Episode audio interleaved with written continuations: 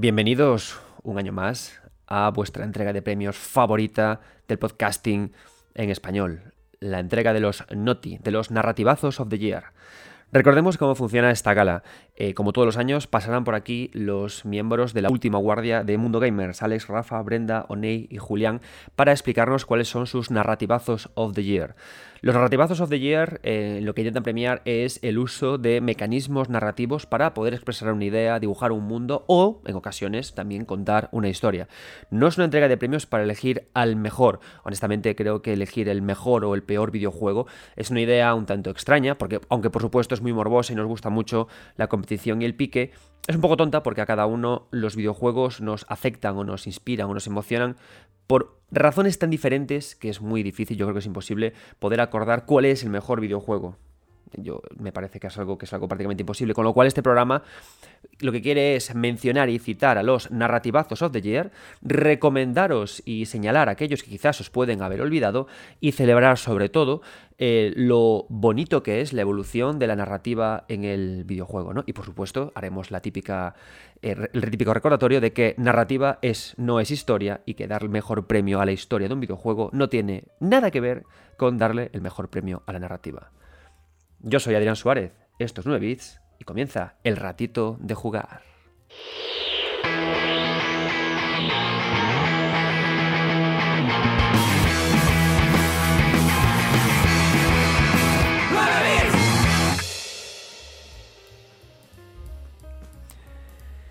Y antes de empezar con el programa, una noticia que es a la vez alegre y a la vez sé que es un tanto agridulce, y es que este es el último programa de la segunda temporada de 9 bits. Sabéis que en función de cómo va el año, eh, las temporadas eh, se componen de 24 o 25 capítulos y en este caso será de 24. ¿Cuál es el motivo? El motivo es tan sencillo como que la semana que viene empiezan las navidades y papá 9 se queda sin guarderías y sin colegios con los que poder tener un ratito para grabar, con lo cual tampoco habrá Twitch porque eh, hay que estar con los niños que son la alegría de nuestras vidas, el motivo por el que nos levantamos cada mañana, por lo menos yo, y quiero estar con ellos, con lo cual 9 se para hasta la siguiente temporada 3 que será más o menos en un plazo de dos meses. En ese tiempo que haremos, en ese tiempo que haré, jugar mucho, refrescar ideas y también escucharos. Me encantaría que eh, mis redes sociales están siempre abiertas. Yo soy en Twitter 9bits, sorpresa.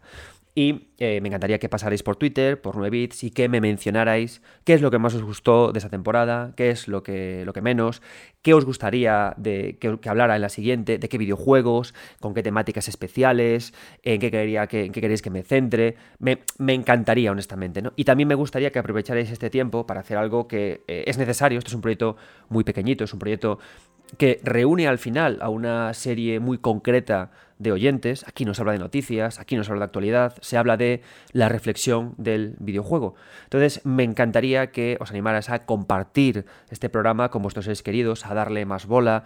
Yo diariamente, yo tengo una bonita costumbre, que es que siempre que me, despierto por las mañanas y voy a hacer mi depósito en el baño, me siento en lo que es en mi, real taza, miro el móvil y veo cómo vamos creciendo, vamos bien, y me encanta ver, por ejemplo, una métrica de YouTube que hay muchos, mucha tasa de compartido de este programa a través de WhatsApp. Me gusta mucho eso, ¿no? El, el, ver que tenéis el suficiente cariño por este programa como para recomendar, recomendárselo a vuestros amigos, a vuestros familiares, a vuestros seres queridos de forma directa. Oye, escucha este programa, que el chaval es, está, graciosete y tiene una musicalidad en el tono gallega que enamora y seduce corazones por igual. Así que eh, no dejéis de pasar por 9 bits, por Twitter, o por incluso por los comentarios de iVoox y de YouTube. Decir, de, recomendadme de qué queréis que hable, de qué videojuegos, qué temática, qué cosas, planteadme preguntas, inquietudes, porque yo todo eso me lo llevaré para la tercera temporada de 9 bits, que como digo, espero que pueda arrancar alrededor de febrero o finales de enero en función de cómo, de cómo vaya la cosa. Dos temas que van a ser Claro, van a pasar por el programa sí o sí eh, Disco Elysium y van a pasar por el programa sí o sí también Zelda, Breath of the Wild. Me imagino que Breath of the Wild más cercano a mayo, a la fecha de su segunda parte. Pero son dos videojuegos con los que me he puesto recientemente y a los que quiero dedicarles un espacio porque son fabulosos, ¿no? Y además, en concreto, Disco Elysium y también Breath of the Wild, creo que son ese tipo de juegos que mejoran mucho cuando se habla de ellos fuera de su tiempo de análisis, ¿no?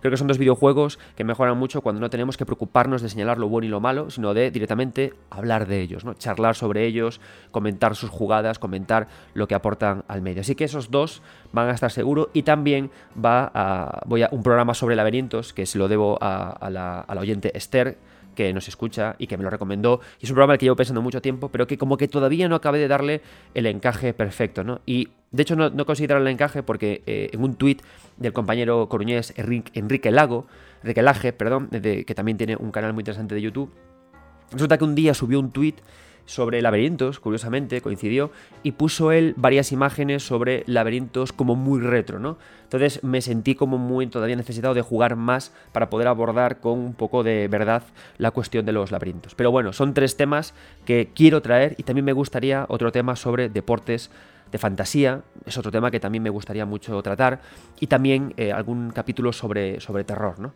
Entonces, bueno, son ideas que quiero traer en la temporada número 3, pero no dejéis nunca de, eh, por favor, mandar, mandarme ideas, compartir este programa todo lo que podáis. Y luego, ya por último, los que ya sois seres de luz, este programa, por supuesto, es totalmente gratuito, no tiene ningún patrón, pero sí que hay una forma de poder, de poder eh, patronizarlo o ampararlo, y es acoger en vuestra casa un hermoso libro de Los secretos de las tierras intermedias, más allá del Den Ring, que por cierto le estáis dando un cariño maravilloso. Ya vamos por la segunda edición, están encantados en la editorial.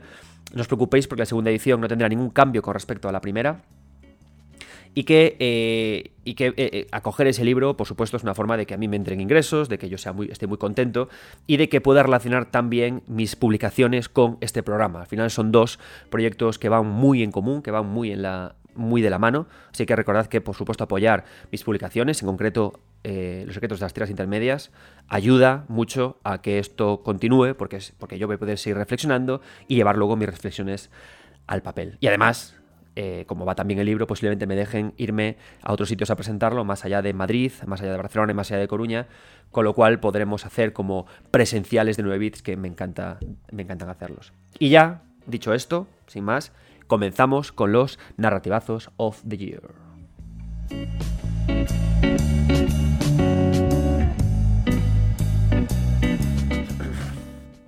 Bien, antes de empezar con los narrativazos of the year, pero ya metiéndonos con ellos, eh, me gustaría señalar que lo que vamos a hablar en este programa es sobre eh, narrativa, no sobre historias, ¿vale? Quiero que quede esto muy claro. Y cuando hablamos, eh, ¿por qué? Y antes vamos a hacer la, diferenciación que, planteo siempre.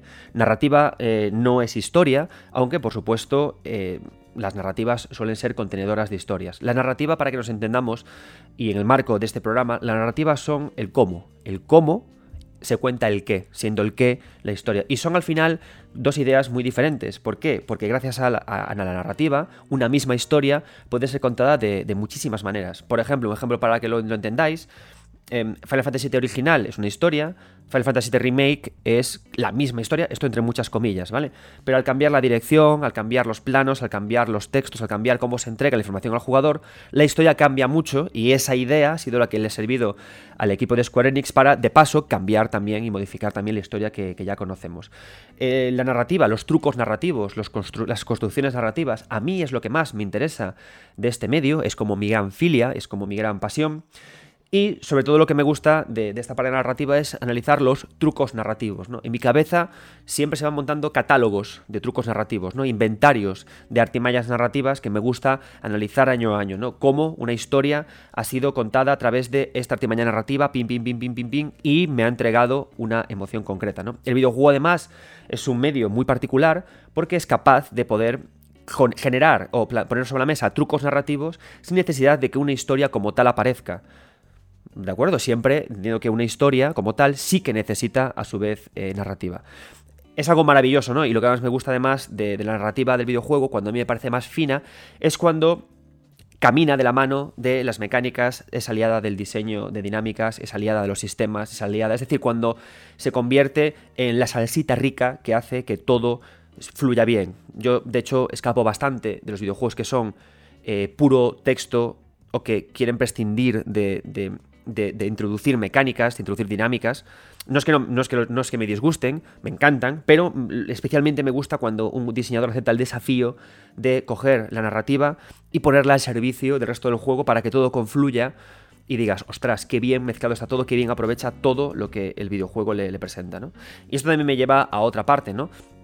En el capítulo anterior hablaba de los videojuegos del MoMA y cómo el museo hablaba de la interacción, ¿no? Y de que el estudio del videojuego para ellos, la selección de juegos para el museo, partía del estudio y de la celebración de la, interacción. Una cosa que es importante es que la interacción también es no interacción. Es decir, un diseñador de videojuegos puede proponer una interacción para que interactuemos activamente y proponer espacios en los que el jugador decida al final no interactuar, ¿no? Y eso es parte también de cómo esa, decisión se combina con los trucos narrativos para, para ver a dónde llegamos, Dicho esto, aclarado esta parte, vamos a empezar con los narrativazos of the year. Y para empezar este programa, como no podía ser de otra forma, voy a darle paso a eh, quizás el invitado que más se ha pasado por esta casa, mi gran compañero, junto con Rafa, de Twitch, el antiguo líder, el último de los líderes y jefes de Mundo Gamers. No olvidemos que al final este 9 bits tiene también un puntito de nostalgia eh, hacia Mundo Gamers, donde yo empecé al final en el medio. Y Alex nos va a hablar de su narrativazo of the year. ¿Cuál será? Adelante.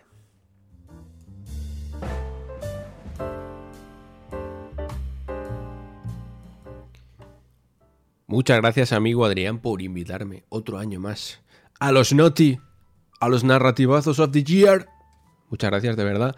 Bueno, partiendo de la base de que, sinceramente, para mí el Noti es Elden Ring, la verdad, y este libro, partiendo de esa base, pero queriendo elegir algo diferente, como hice el año pasado, el año pasado elegí, y lo vuelvo a recomendar, por cierto, el Guardians of the Galaxy, el juego de Marvel de Guardianes de la Galaxia, que hacía cositas muy chachis a nivel narrativo. No sé si este lo va a elegir alguien, em, pero bueno, ha estado presente en los 9 bits. De hecho, tenéis un programa que os recomiendo al 100%. Entonces tampoco quiero extenderme mucho porque ahí tenéis todo. Pero para mí, el Noti 2022 of the Year de Alex Pareja es Return to Monkey Island. Así es, amigos y amigas, porque cruelmente olvidado en los Game Awards, esos premios tan importantes para todo el mundo. Eh, me parece una barbaridad. Como juego en general, eh, y también, ¿no? Como, como, como gran narrativazo, porque eh, creo que quitando el Den Ring, quizás God of War Ragnarok, aunque no lo he terminado, es el juego que más me ha emocionado, con el que más he sentido lo bien escrito que estaba, lo mucho que tenía en consideración el contexto del jugador, que eso es importante, ¿no? Eso también eh, no deja de ser narrativa, el hacerte sentir como en casa, el tener en consideración al jugador y toda la historia previa.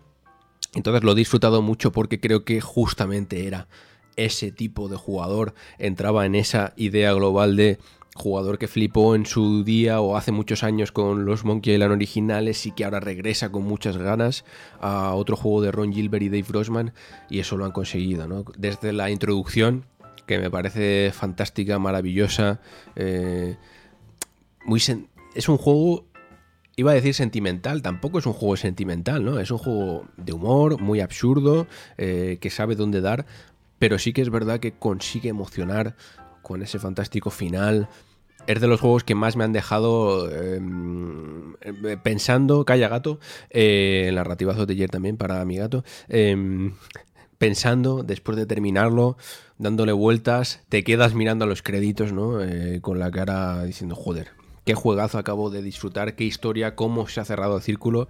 De hecho, espero que no haya más Monkey Island, porque este me parece cierre perfecto. Y sin más, ¿no? Una gran una gran aventura gráfica, eh, que quizá como aventura gráfica en sí no sería una cosa mm, excesivamente destacable, pero sí como obra, sí como narrativazo, sí como ese círculo, vuelvo a repetir, completo que se cierra durante tantos años, ¿no? Es ese contexto, es vivir el momento del videojuego, es existir en este momento y haber existido antes, y todo eso lo consigue cerrar perfectamente Return to Monkey Island. Sin duda alguna, gracias a este juego podemos decir que es una de las grandes sagas de la historia, ya lo era, pero ahora todavía más. Y me parece sin duda uno de los grandes juegos del año. Así que Return to Monkey Island va para él mi premio, ya que Elden Ring, pues ya sabemos todo lo que ha hecho y en este canal todavía más. Así que eso, muchas gracias y ojalá nos veamos el año que viene y seguimos con más narrativazos. Muchas gracias.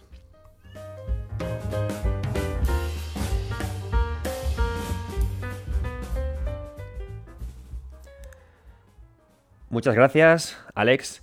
Bueno, eh, he de decir que Return to, Monkey Island, este maravilloso videojuego, para mí ha sido también una sorpresa también en el terreno narrativo. Tenéis un programa especial dedicado a Return to Monkey Island, que os recomiendo que acudáis a él cuando hayáis acabado de jugar a, Monkey Island. No os preocupéis, yo aquí no voy a hacer ningún tipo de spoiler de ninguno de los videojuegos, porque esto es un capítulo para celebrar y recomendar.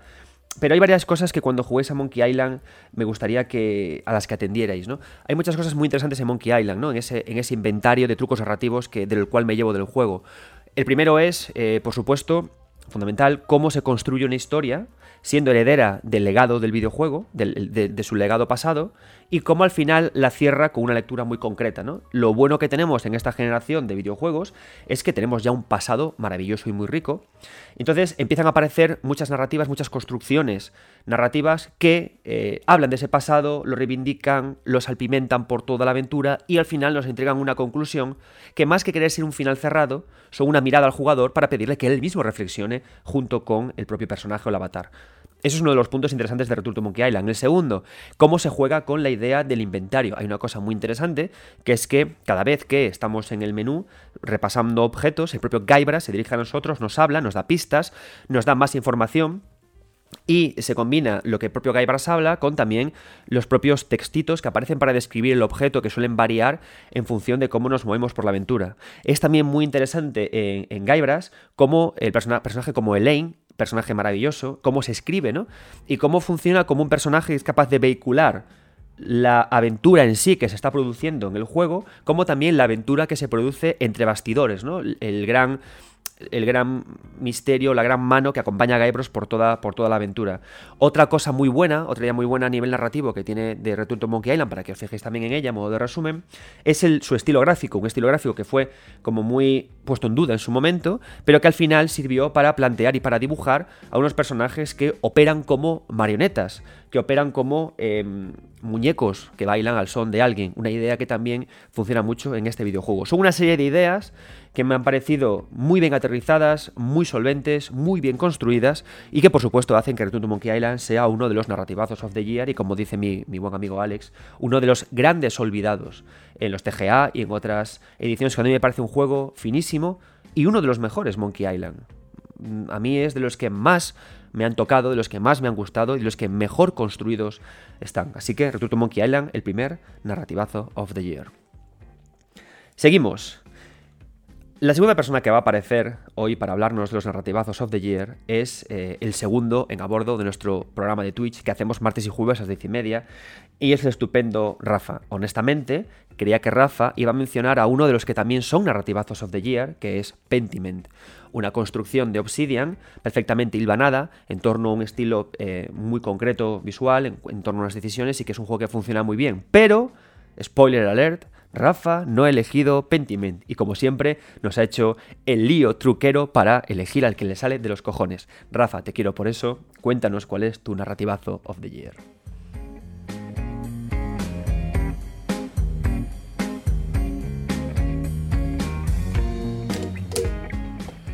Pues aquí estamos, un año más, queridos amigos, parezco un cura dando la misa del gallo. No, pues aquí estamos un año más para hablar de, de los GOTIS, de los Game of the Year de esos juegos que nos han enamorado durante todo el 2022. Pero claro, como esto es para nuestro queridísimo Doc, para el doctor Adrián Suárez Mourinho, no confundir con Adrián Suárez Moureja como he hecho en vídeos anteriores. Pues vamos a hablar de los notis, que son noticias, por supuesto, pero también son los narrativazos del año, que esto ya lo habrá explicado el doctor, no sé por qué estoy explicando yo también, pero bueno, así que no me voy a enrollar más, soy un señor mayor, ya lo sabéis. Y voy a hablaros de lo que son mis notis, mis narrativazos del año. Que menudo año, menudo año hemos tenido, pero, pero jolín, qué bueno. Así que nada, yo voy a empezar, por supuesto, y lo sabéis, y lo sabíais. Eh, es mi GOTI de este año, fue mi GOTI del año pasado, aunque todavía no estaba en el mercado en su versión final. Y estamos hablando de Grounded. Grounded, que es un juego muy grande.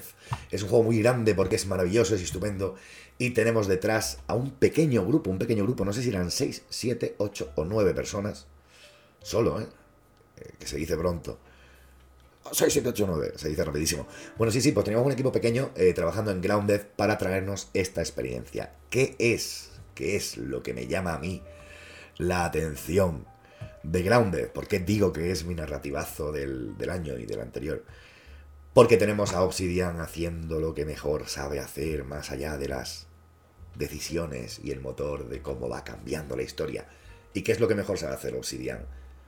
Demostrar a través de todos los elementos del juego que dominan la historia que quieren contar, el mensaje que quieren transmitir. Y es a través de todos estos elementos que vamos entendiendo eh, lo que el estudio tenía en mente a la hora de empezar a trabajar en Grounded.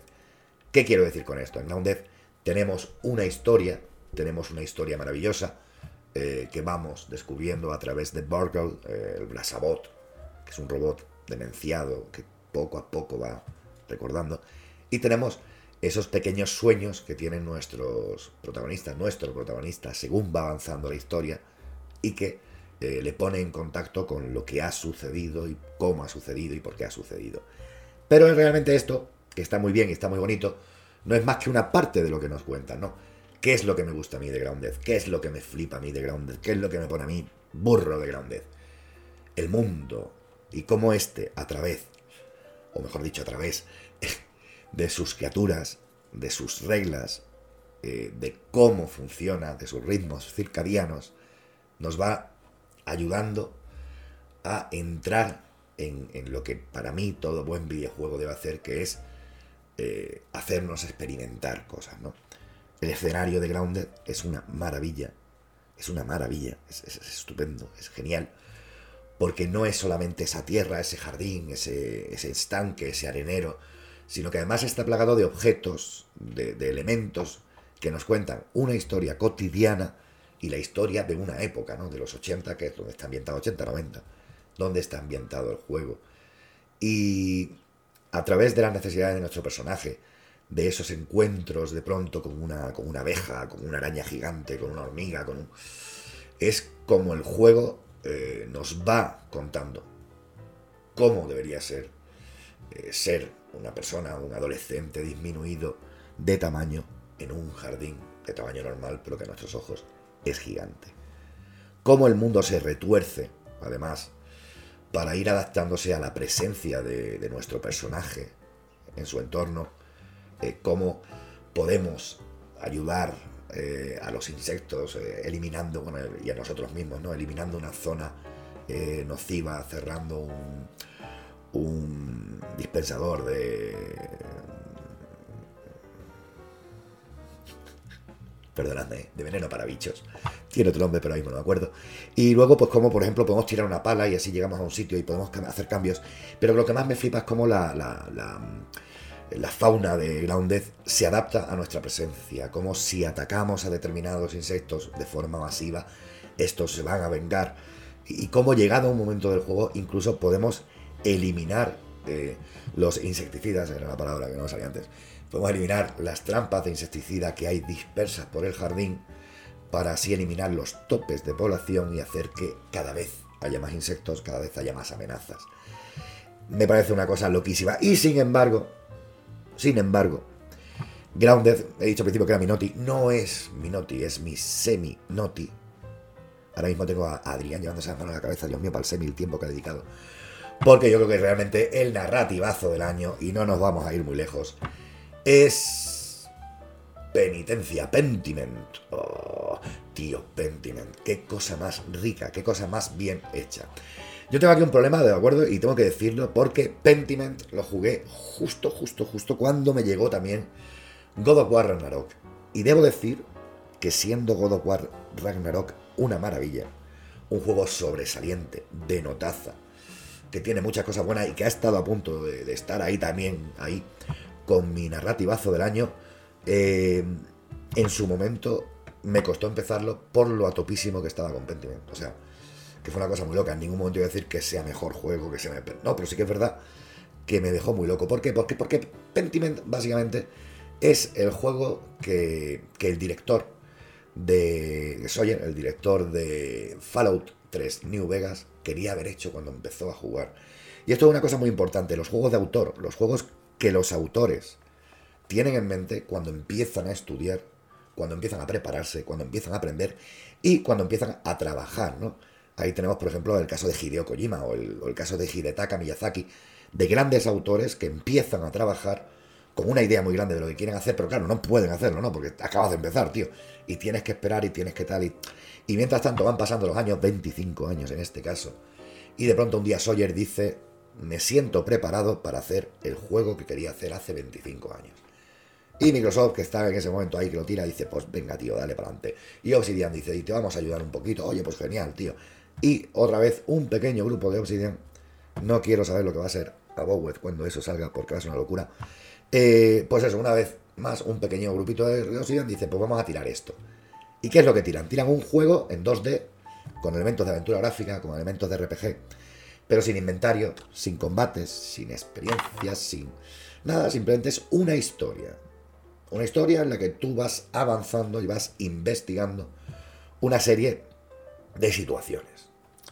¿Qué es lo bonito que hace Pentiment? Pentiment consigue lo primero que, conectes con, con Madler, con el, protagonista, al que conoces en su juventud, cuando está lleno de sueños, cuando está lleno de, de propósitos y cree que sabe lo que quiere en la vida, ¿no? En ese momento Madler está terminando su obra maestra, va a casarse, por fin, a, convertirse en maestro ilustrador, a tener su propio taller, a tener sus discípulos, va, va a dar el paso, digamos, eh, como hombre ilustrado con estudios, a una clase social superior y económica superior.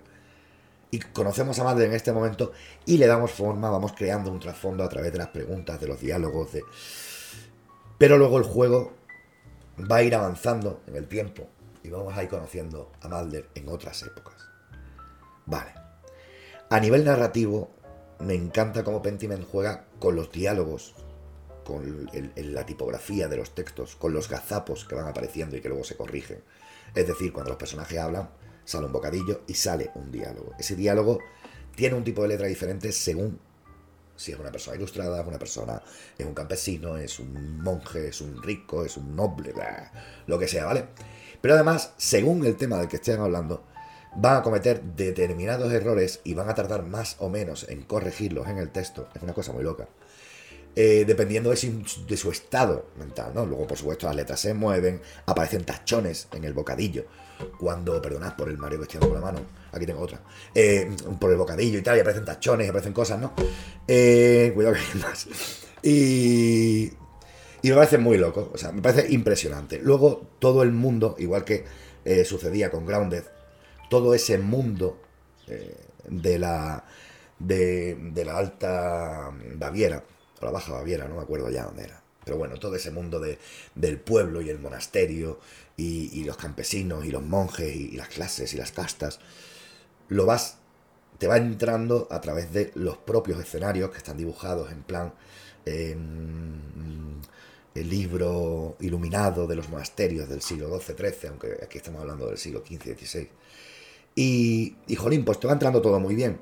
Tienes esos textos, tienes, ese, tienes esas tipografías, tienes esos, esos elementos en pantalla, tienes esa historia. Eh, hay personajes que te encantarán, hay personajes que odiarás, pero claro, luego tienes. Esto es como la vida real, ¿no? Tú no puedes ir en la vida real, eh, te encuentras con un imbécil y decir, eres un imbécil. Pues no, no, tienes que intentar. Mmm, porque, jolín, hay que ser. Vivimos en una sociedad. Entonces, pues eso, ¿qué es lo que pasa? Pues que en el juego también tienes que cortarte. Y a veces es gracias a, este, esta necesidad de, avanzar en la aventura, de entender a los personajes, de entender el momento en el que vives, eh, que también descubres cosas de ti mismo. Y eso me parece muy interesante y creo que es algo que hace muy bien, eh, muy bien este señor. Porque ya en New Vegas, uh, por esa necesidad de tomar decisiones, por esa necesidad de, de decidir acerca del futuro de, la gente que te rodea, eh, también te conoces a ti mismo, también haces un poquito de un ejercicio introspectivo eh, para ver cómo eres, para ver cómo reaccionarías, para ver... Y todo esto son elementos que te van contando cosas, incluso de ti mismo. Me quedo eh, con Pentiment como el mejor narrativazo del año también por lo que te cuenta y por cómo te lo cuenta. No sé lo que está cayendo por ahí, lo del gato. Eh, y por cómo te lo cuenta. Por cómo, según avanza la historia, pasas de, de ese estado mental, de ese palacio que es el cerebro de Madler al principio, lleno de, grandes de figuras inspiradoras y, de buenos, de, grandes sueños y, y demás. Y luego de pronto el tiempo va pasando y ese palacio se va derruyendo, van desapareciendo esas figuras inspiradoras y van quedando tan solo las emociones y las sensaciones, ¿no? La melancolía, la tristeza, el dolor, pero también la esperanza.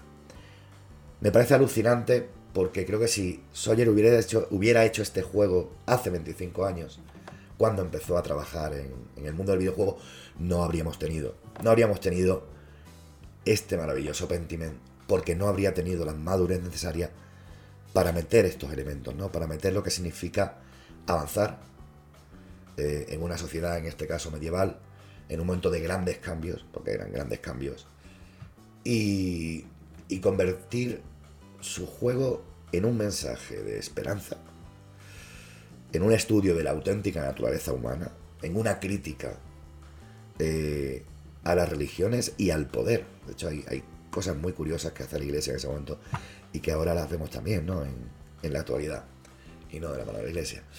Y es una crítica al poder, a la iglesia, al sistema nobiliario del momento, a una justificación de, cómo tienes tu lugar en la vida y a veces es difícil salirte de él.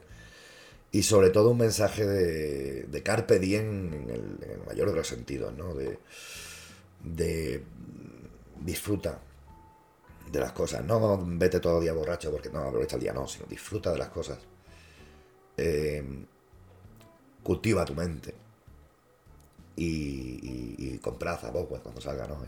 Y The Other Worlds 2 cuando salga. No sé, me gusta mucho Pentiment. Me quedo con Pentiment, me estoy enrollándolo y dejando ya. Porque tampoco vamos a llegar mucho más lejos. Me mola Pentiment, me gusta cómo funciona a nivel de narración eh, creo que si no lo habéis jugado todavía, debéis jugarlo, porque de verdad yo no esperaba nada de él, a pesar de ese Obsidian. ¡Eh, qué guay, cómo me la Obsidian! No me esperaba nada. Y qué cosa más bonita. Y nada, eh, yo voy cortando ya, Mou. Gracias por la oportunidad. Y felices fiestas y feliz Navidad y sed buenos. Y que os traigan muchas cosas. Eh, Santa Claus y los Reyes Magos. Gracias por todo.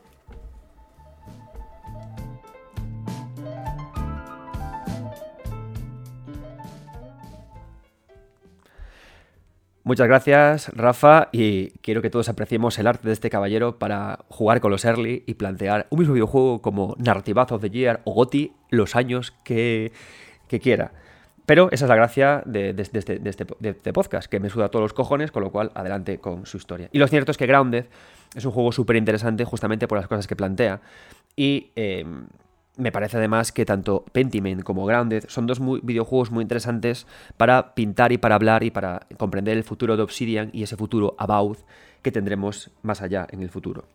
Hablando de Grounded y pensando además en, en, las, en, en aventuras que, que, podemos tener eh, en mundos más o menos abiertos, eh, no puedo dejar de recomendar como juego, como narrativazo of the year, como título que tenéis que disfrutar y que en este deck entra sin esfuerzo, esa va a ser, por cierto, mi frase de 2023, Tunic. Tunic es un título que a mí me gusta mucho especialmente por una cosa. Mirad, es algo que ya he comentado en varios programas de 9 bits, pero yo tengo una filia apasionante y una filia desquiciante a todos los hijos del The Legend of Zelda de 8 bits. The Legend of Zelda de 8 bits es un gran padre, como un gran padre es también Super Mario Bros.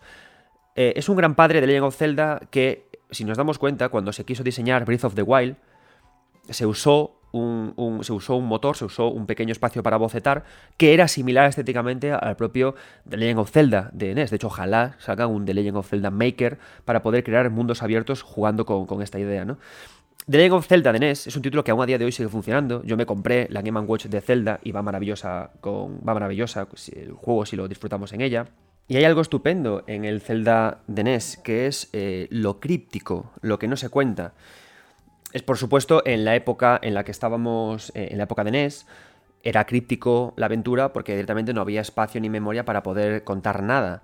Y lo que teníamos era un, Link que exploraba, que tenía que encontrar su camino a través de eh, encontrarse con muros, con lugares que no podía avanzar. Veo un río, no puedo avanzar hasta que no encuentre la balsa, tengo que irme a buscar la balsa una idea que por supuesto, por cierto también está en Final Fantasy 1, juego que estoy rejugando, porque quiero hacer un capítulos de 9 bits que se llamen construcciones y reconstrucciones de juegos antiguos reconstruidos hoy y analizar cómo evolucionan narrativamente, pero eso es la temporada 3. Hype, spoiler.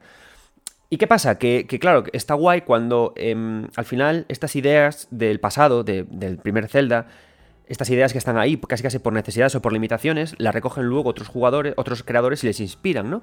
Entonces está guay porque eh, Tunic es un juego que tiene capacidad de sobra para contar lo que quiera, tiene capacidad de sobra para para guiar al jugador, pero es como que se pregunta cómo puedo ser críptico, especialmente críptico y sugerente a día de hoy, ¿no?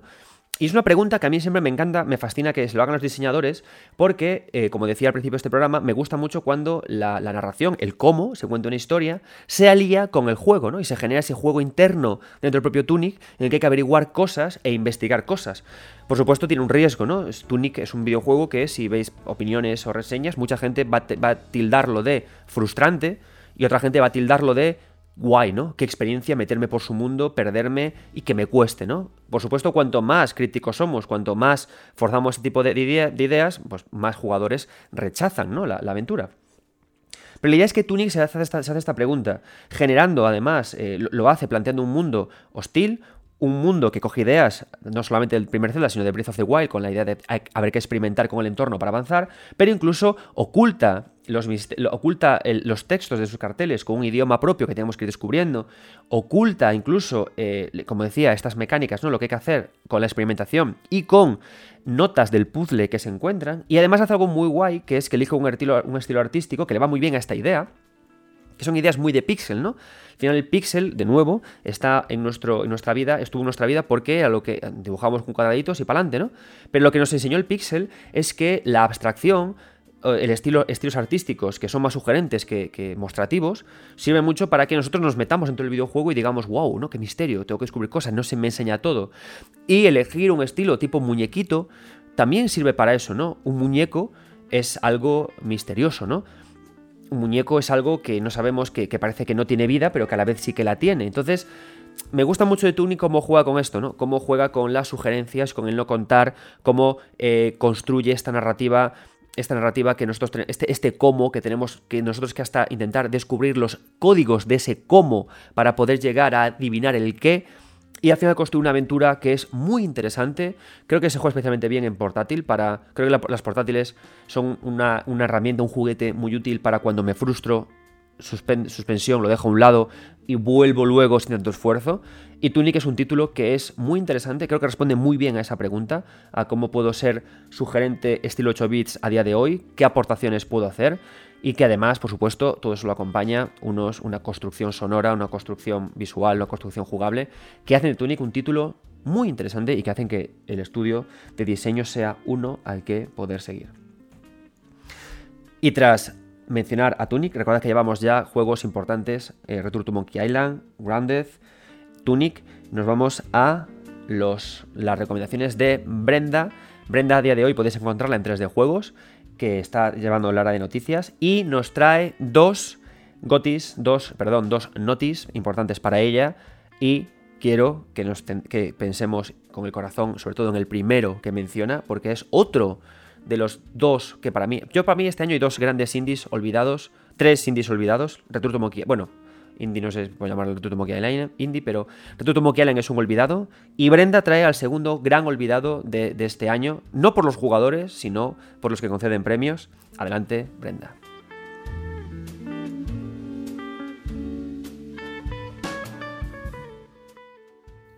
Buenas, buenas, vuelvo un año más al programa de Adrián para hablaros de mis narrativazos of the year Básicamente porque os quiero hablar de dos indies de este año, evidentemente, que me han sorprendido un montón. Empezando por Sifu. Sifu, a pesar de que estuvo eh, nominado en los The Game Awards, me sorprende que no haya llegado más lejos, porque por un lado es un juego alucinante que te deja mm, muy sorprendido a nivel de todos los combos que puedes hacer en un juego de lucha o beat'em up, según como quieras verlo, eh, sino que también tiene un núcleo que ahora os voy a contar, pero a mí me ha dejado absolutamente asombrada. Em, primero os hablo un poco del argumento de Sifu. Como cualquier película de acción de antaño y de peleas y artes marciales, Sifu va de venganza. Eres una persona, bueno, un hombre o una mujer, según a quien quieras llevar en el juego, que quiere tomarse una venganza, hacia un, una venganza hacia un grupo de personas que son expertas de Kung Fu. Y tú, por supuesto, también eres un aprendiz de Kung Fu que vas a demostrar tus habilidades derrotando a estas personas. Por otro lado, hay que mencionar que el juego no solo va de dar hostias por aquí y por allá, sino que también tiene una mecánica muy chula que tiene que ver con la edad del personaje. El juego empieza en el nivel 1, evidentemente, y el personaje empieza teniendo 20 años. Sin embargo, si tú te mueres en ese nivel, eh, se te suman unos años. Eh, acabas con 22 años. Bueno, no pasa nada, te levantas, sigues combatiendo, sigues haciendo lo tuyo, pero si vuelves a caer, se te suman más años. Por lo tanto, pasas de 22 pues, a 25, por ejemplo. ¿Que vuelves a morirte? Bueno, pues pasas de 25 a 32. Y así vas subiendo de, edad, eh, cada vez que mueras, evidentemente, hasta los 70. Si pasas de los 70, y así que es un game over definitivo y tienes que volver a empezar el nivel. ¿Por qué creo que esto es tan importante en Sifu? Pues porque en Sifu el kung fu es la esencia del juego y es lo más asombroso que he visto en mucho tiempo. No solo porque ha hecho que me enganche muchísimo a un juego de lucha, a un juego beat'em up, que por lo general es un género que a mí ni me va ni me viene, sino que además está tan bien hecho, es imposible no, hacer no dar un aplauso a los desarrolladores con esto. El kung fu acaba siendo el núcleo del juego no solo porque está muy vinculado a este sistema de edad, sino porque también está muy vinculado a la dificultad. Empiezo con lo primero, ¿vale? Así vamos por partes. Em, a medida que vas eh, haciéndote más viejo, se te va notando pues las arrugas de la vejez, el personaje tiene el pelo más canoso, bueno, lo normal. Pero más allá de lo, de lo físico y de lo visual, Sifu también introduce habilidades que vas desbloqueando con unos puntos que vas consiguiendo según vas acabando con tus enemigos, etc. Por lo tanto, está muy vinculado a eso de que el Kung Fu parte de la experiencia. Cuanto más eh, combates en tu vida, pues entonces más habilidades vas adquiriendo. Cuanto más viejo eres, acabas teniendo un arsenal muy bestia de habilidades. Pero claro, estás más cerca del game over definitivo. Así que hay que jugar muy bien en esa línea, ¿no? Por otro lado, otra de las cosas que he dicho es que Sifu está muy vinculado, muy vinculado el, el Kung Fu con la dificultad. Básicamente porque empiezas el juego diciendo, joder, es difícil, me están dando por saco todo el rato, así que em, quizás debería ponerle más empeño, como si fuese un Souls normal, que dices, bueno, voy a intentarlo una vez y otra vez y otra vez. Y al final, pues mira, vas avanzando y dices, bueno, voy haciéndolo, voy pillando. ¿Qué pasa con esto? Que cuando llegas al nivel 3, por ejemplo, dices, bueno, eh, llego un poco lejos, eh, me está costando un poco, pero voy tirando. ¿Qué pasa si vuelvo al nivel 1? Pues que te parece súper fácil. Pero no porque, ay, mira, ahora tengo mil habilidades para usar. No, no, más allá de eso, es que realmente tú has practicado lo suficiente como para que el nivel 1 se te haga muy sencillo. Y claro, eso sucede en muchos juegos, pero lo que me gusta de Sifu es que vincula todo eso del kung fu, de la determinación, de la paciencia, de la práctica, con la esencia del juego. Y al final, realmente tú has practicado lo suficiente como para ser un maestro del kung fu. Ah, en términos, evidentemente, de videojuegos. Si fuésemos ahora todos maestros del kung fu, sería la hostia.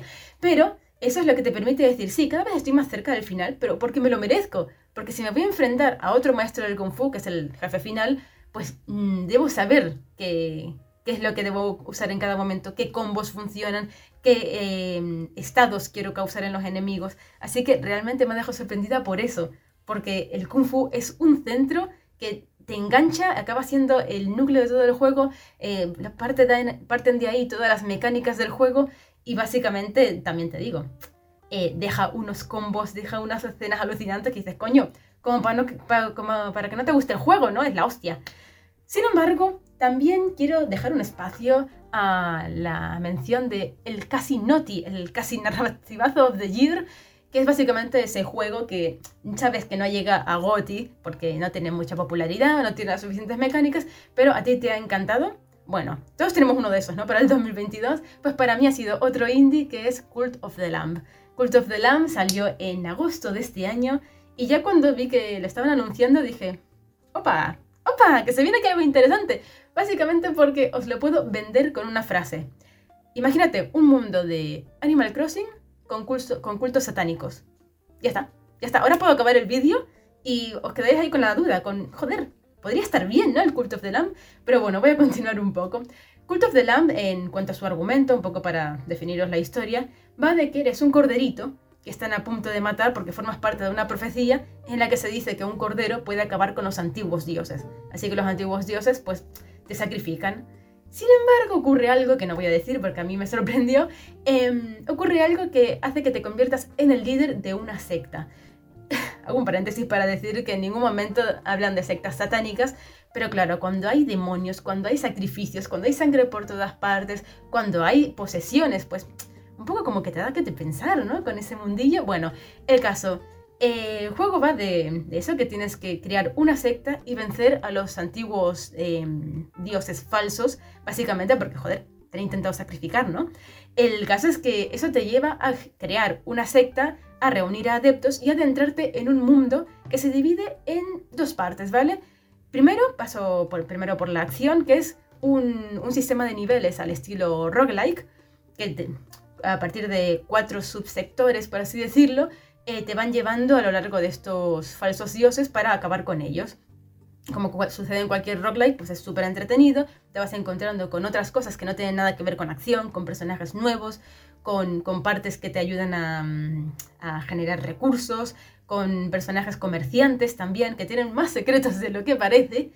Pero bueno, más allá de eso, que es una parte fundamental del juego y es súper divertido, también debo destacar otra parte que Chef Kiss, porque va de... ¿Os acordáis cuando os he dicho que, hay cultos del hambre es Animal Crossing con cultos satánicos? Pues sí, es básicamente reunir a un montón de adeptos súper adorables, que tan adorables como tú, ¿eh? Recordad que eres un corderito y eres buenísimo.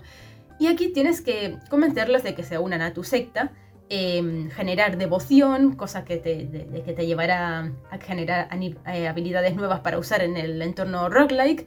Y también, pues mira, tienes ciertas eh, etapas de gestión para que te ayudan a, organizar bien la secta y que toda la aventura que estás llevando pues salga adelante, ¿no?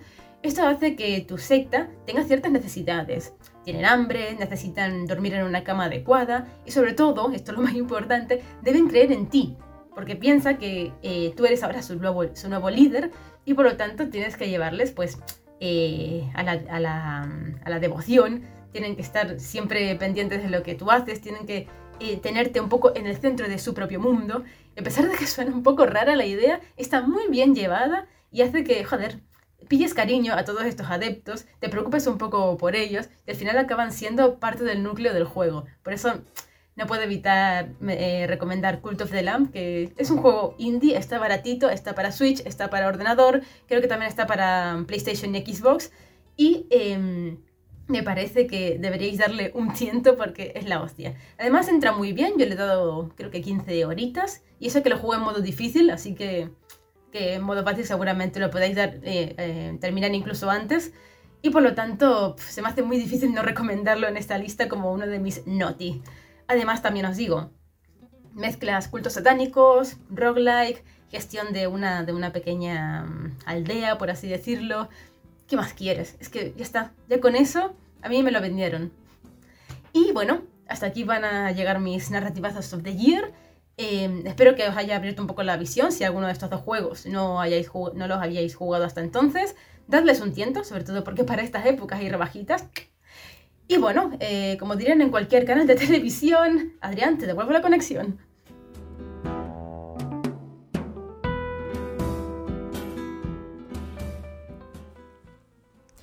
Muchas gracias, Brenda. Brenda nos ha hablado en concreto de Sifu, ¿no? Ha propuesto también Cult, of the Lamb y me ha gustado mucho además que trajera estos dos videojuegos de la mano, porque son dos videojuegos que trabajan muy bien con su constructo jugable para hacer avatar, para hacer personaje, para generar inmersión, ¿no? Y es algo que funciona muy bien, ¿no? Pues no olvidemos que al final la idea de cómo se construye un personaje, cómo lo entendemos, cómo participa en la historia, es parte muy importante de cuando hablamos de, análisis de narrativa. Y lo interesante, por ejemplo, de Sifu, que es un juego que a mí también me parece súper interesante, más allá de por su combate, por esta, por esta cuestión, es porque lo que hace es que nosotros nos sentimos quién es la persona que somos a través de combatir, a través de envejecer, a través de morir y a través de revivir, repitiendo y caminando una y otra vez por espacios, perdiendo, triunfando y envejeciendo y reviviendo, siendo cada vez más nosotros mismos. Es un videojuego que te llevas en la cabeza cuando avanzas, ¿no? Creo que es un videojuego que además es muy inteligente en cómo recoge ideas muy de películas de Kung Fu de la época, muy inteligente en cómo coloca las cámaras. No olvidemos que al, final narrativa no es únicamente ser más crítico o menos crítico, narrativa no es únicamente eh, escribir textos en armaduras. ¿no? La idea de cómo colocamos una cámara, de la dirección de la propia imagen, de la dirección de la escena, sirve para ocultar o para mostrar cosas. Y si es muy, muy inteligente en cómo coloca una cámara trasera para mostrar algo pasillo, de cómo coloca una cámara lateral para mostrar una, eh, un combate que, que, avance de forma progresiva de izquierda a derecha, y tiene muchos buenos momentos a nivel de, de dirección. Y es interesante porque la idea de cómo se coloca una cámara en un escenario no se menciona muchas veces en análisis la finura que tiene eso para contarnos la historia, y parece que solo nos fijamos en ella cuando eh, alguien lo hace de forma excesivamente acentuada, como es el caso de, por ejemplo, de, God of War, ¿no? que lo usa casi como un claim de marketing, la idea de, la, cámara trasera. Pero Sifu lo hace con mucha elegancia, combinando muchas cámaras y consiguiendo un resultado mostrativo, un resultado narrativo muy, muy, muy, muy, muy interesante. Así que Sifu, Cult of the Lamb, en concreto, en mi opinión, Sifu especialmente, siguiente narrativazo of the year. Y ya que hablo de cámaras, ya que hablo de, dirección, ya que hablo de planos, no puedo no hablar de un título que me parece interesantísimo de este año, que es eh, Immortality. Ya hablé de Immortality eh, en otro programa y de hecho el buen amigo Carlos Gallego de Guardado Rápido me pidió que hiciera una comparativa, la cual hice, entre Immortality y eh, 13 Sentinels Aguirrim. Ya dije en su momento que de primeras cuando Carlos me lo puso por WhatsApp, pensé, está loco este hombre, hacer eh, siete podcasts al día para guardado rápido le, está nublando el juicio. Pero cuando empecé a jugar Immortality entendí por qué me lo, había planteado, ¿no? Al final, ¿qué hacen Immortality y 13 Sentinels Aguirrim cada uno a su manera? Em, romper una historia en partes y y hacer que la reconstrucción de esa historia, la reformulación, la unión de esa historia por el jugador sea la base principal de, su, de, la, narrativa del juego. Es decir, al final lo bueno de la narrativa en el videojuego, por lo cual es tan interesante, es cuando se le entrega eh, parte de la autoría de, de, su montaje al jugador y se le dice, oye, colabora en construirla, colabora en hilvanarla, ¿no? Colabora en reconstruirla, más bien. Y Immortality lo hace muy bien y además hace cosas muy interesantes, que también de hecho plantea 13, 13 Sentinels que es plantear eh, como caminos narrativos, películas en este caso, plantear narraciones, mejor dicho, que ocurren en distintos momentos temporales, eh, en distintos espacios, pero que a medida que avanzamos con el montaje, nuestro objetivo es hacerlos coincidir, ¿no?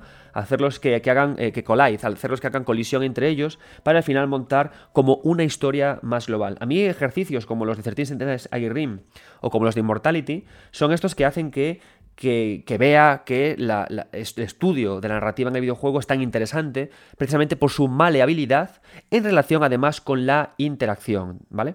Me gusta mucho, ¿no? Cuando eh, estos videojuegos, incluso antes de plantearse el cómo, el cómo del qué, se plantean cómo el jugador puede manipular ese cómo para llegar a distintos qués, ¿no? Entonces, fijaos las capas tan profundas que podemos crear con, con todo esto, ¿no?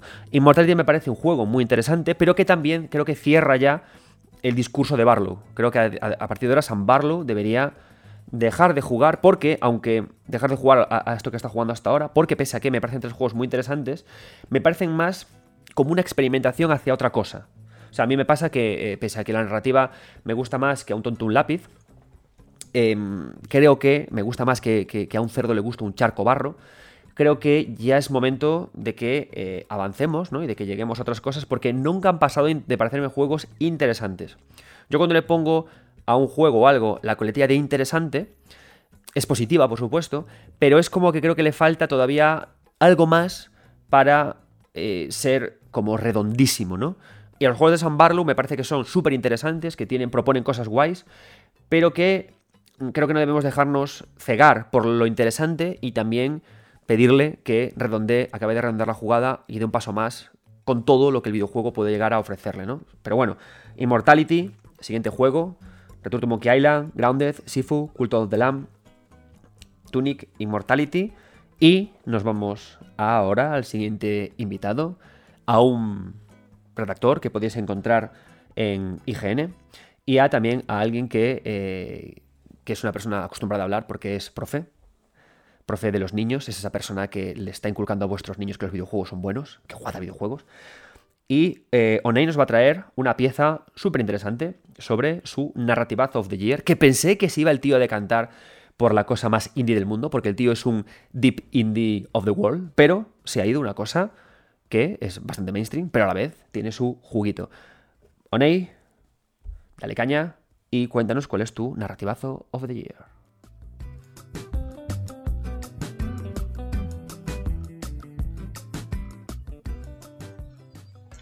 Muy buenas, nueve viteros y nueve viteras, seres de luz que hacéis posible que el bueno de Adrián Suárez nos deleite cada semana y poco con sus sabias palabras sobre el videojuego. Soy David Oña, Oni64, por los territorios de Twitter, y hoy vengo aquí a hablaros de mi Narrative of the Year 2022, a participar en esta segunda edición de los célebres Noti, como bien ha tenido a bautizarlos nuestro amigo Adri. Y primero de todo quiero pedir disculpas por la calidad del audio, eh, porque se ha juntado un poco el hambre con la ganas de comer, levantado con la garganta un poco hecho a polvo. Son tiempos difíciles, hay muchos, muchos bichitos por ahí. Y además se me ha roto el micro, por lo que estoy grabando esto con el portátil y se va a escuchar un poco de aquella manera. Bueno, ya lo estáis oyendo. Pero vamos al lío, porque estamos en el año de nuestro señor 2022, de nuestro señor Miyazaki, de Elden Ring, de las tierras intermedias y de su fantástica forma de desplegar el mundo ante nosotros como jugadores. Pero yo en realidad no vengo a hablaros de eso, ya hay un libro maravilloso sobre ello, no sé si lo conocéis, si lo tenéis en cuenta, ahí lo dejo.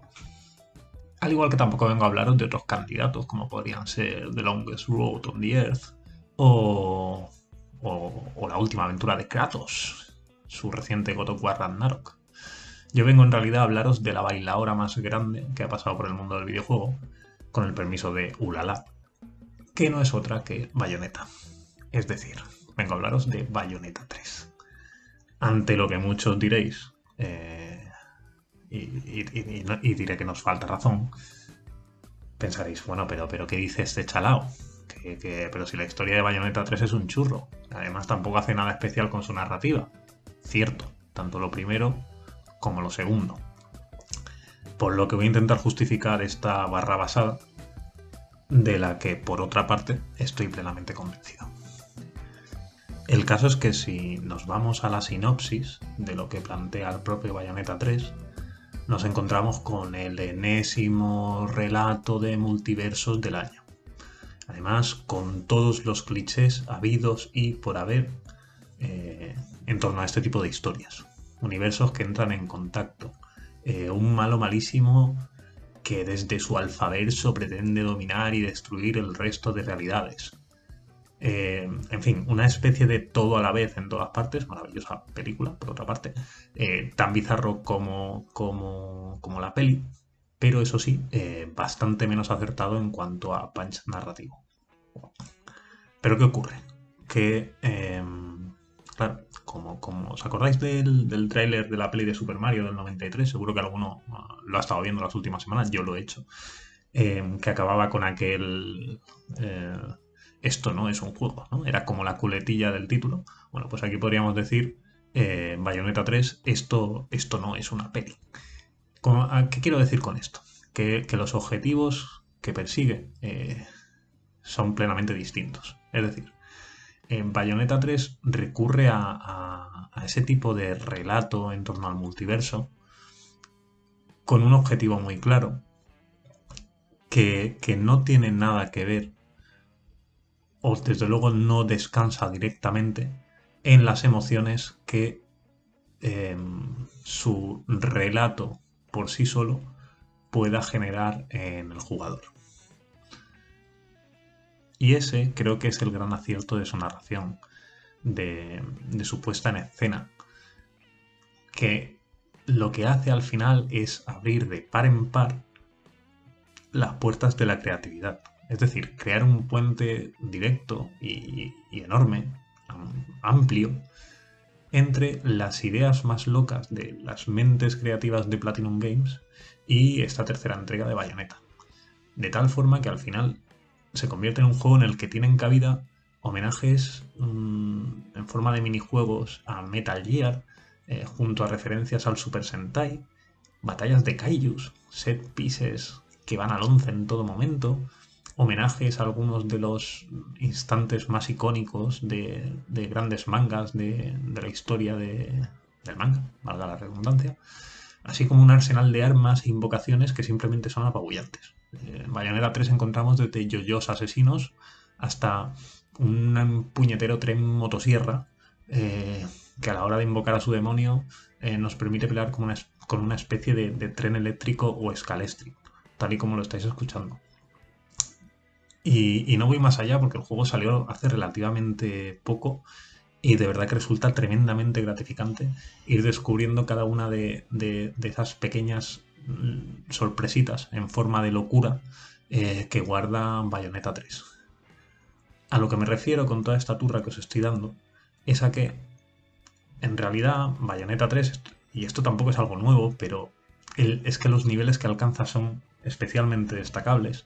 Bayonetta 3 utiliza su ficción como una herramienta mediante la cual justificar ese amor por lo estridente, eh, mediante la cual justificar la presencia de esa colección de bayonetas tan loca que deriva en, ese set de armas demencial y, y en esas invocaciones sin las cuales ahora mismo a mí, la verdad, me cuesta bastante imaginar un hipotético sistema de combate mm, para Bayonetta 4. Em, quiero decir, mediante esa historia tan absurda, que es que es tan absurda que ni los propios personajes se la toman en serio, al final mm, lo que se consigue es lanzar el juego a, un tono festivo, delirante, a un tono que es, que es hasta cierto punto punk, y no lo digo solo por Viola, que también, y de paso termina posibilitando eh, el sistema de combate más bestia que he visto en un hack and slash hasta la fecha. Y por eso, amigos míos, eh, mi Narrative of the Year de 2022 va para Bayonetta 3. Porque me parece un videojuego que se toma muy en serio eh, la necesidad de no tomarse en serio para abrir la puerta a ese grado de libertad de diseño que ha permitido que tengamos en nuestras manos pues mm, tamaña fantasía de videojuego, un, título con un carácter, un título que puede gustar más o menos, pero que desde luego destila carácter y eso en un escenario en el que la media o gran producción eh, suele normalmente acudir a lugares comunes, pues, pues es una buena noticia. Al final Bayonetta 3 me parece un videojuego que em, no, no subordina la mecánica a la narrativa, sino que de forma muy descarada presenta una mecánica subordinada a la narrativa por completo y eso lo permite, eso le permite al final alcanzar sus, objetivos, es decir, elevar, el conseguir que el juego sea un continuo ir a más en todo momento y otorgar al jugador ese grado de, de, libertad tan satisfactorio que tenemos a la hora de pelear, de repartir guantazos, a la hora de bailar con Bayonetta. Y por eso, no eviteros y no eviteras, eh, Bayonetta 3 es mi Narrative of the Year, mi Noti 2022. Eh, nada, espero que paséis unas felices fiestas, un feliz año nuevo, portaos bien, jugad a muchos jueguitos. Muchas gracias por pasaros por aquí y muchas gracias a Adri por, por invitarme. Un abrazote a todos, saludos, hasta luego.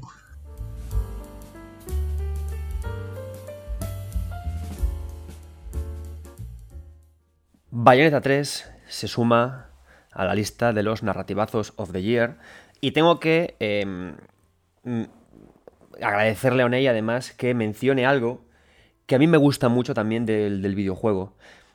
Si nos damos cuenta al final, cuando se dan premios, y es algo que no es que me moleste, pero que sí que me hace un poco de, chiste, ¿no? Que al final los premios, los anuncios de la tele, eh, los juegos que, con los que los grandes medios suelen presumir, son juegos como muy serios, juegos sobre historias de padres e hijos, juegos sobre eh, la vida, la muerte, ¿no?